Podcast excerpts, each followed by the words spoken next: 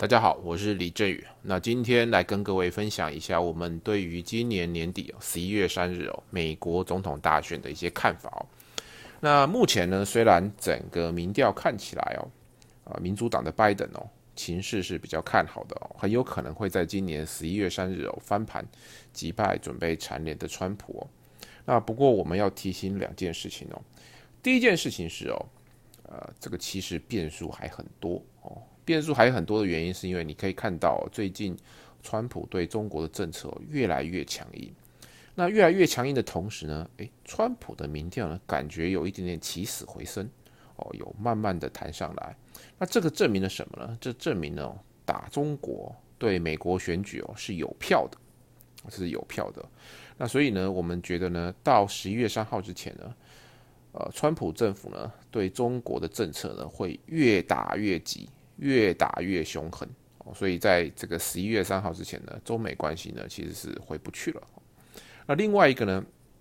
那其实我们还是觉得呢，就拜登还是有一些风险存在哦。那除了他的这个经济政策是比较偏左派之外呢，啊，事实上，呃，包括最近流出来的一些内部的看法哦，呃，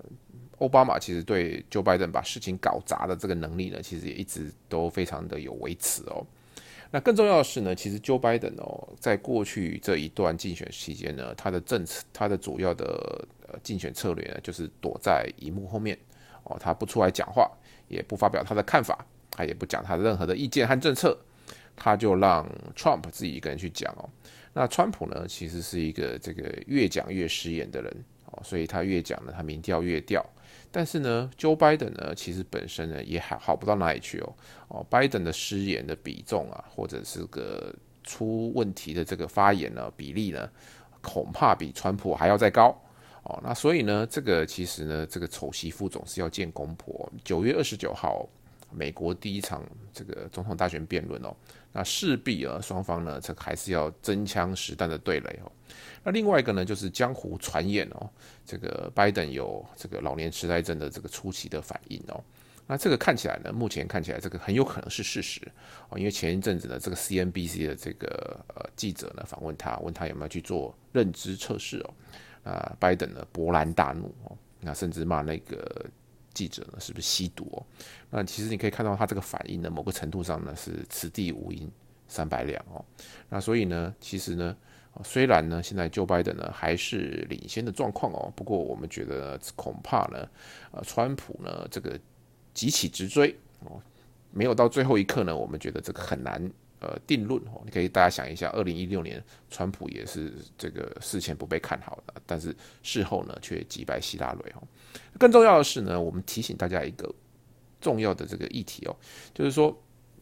很多人都觉得，Joe Biden 如果当选的话，那美中美关系呢就回到像奥巴马时期哦。事实上，我们觉得呢，好日子呢恐怕一去不复返哦。那即使呢拜登选上呢，至少我们觉得前面两年呢，中美关系呢可能还是要延续目前紧张的状态哦。那为什么这么讲呢？因为我们第一个，我们觉得这个中美分道扬镳哦，可能已成定局。那一来是美国人现在越来越讨厌中国哦，那现在美国不喜欢中国的比例已经来到历史的天高哦，七十三个 percent，那喜欢中国的比例呢，已经来到历史的新低二十二个 percent 哦，而且这里面呢，如果你细看的话哈，不管是共和党或偏向共和党的这个选民，或者是民主党或偏向民主党的选民呢，其实呢不喜欢中国的这个比重呢，都接近了七成到八成，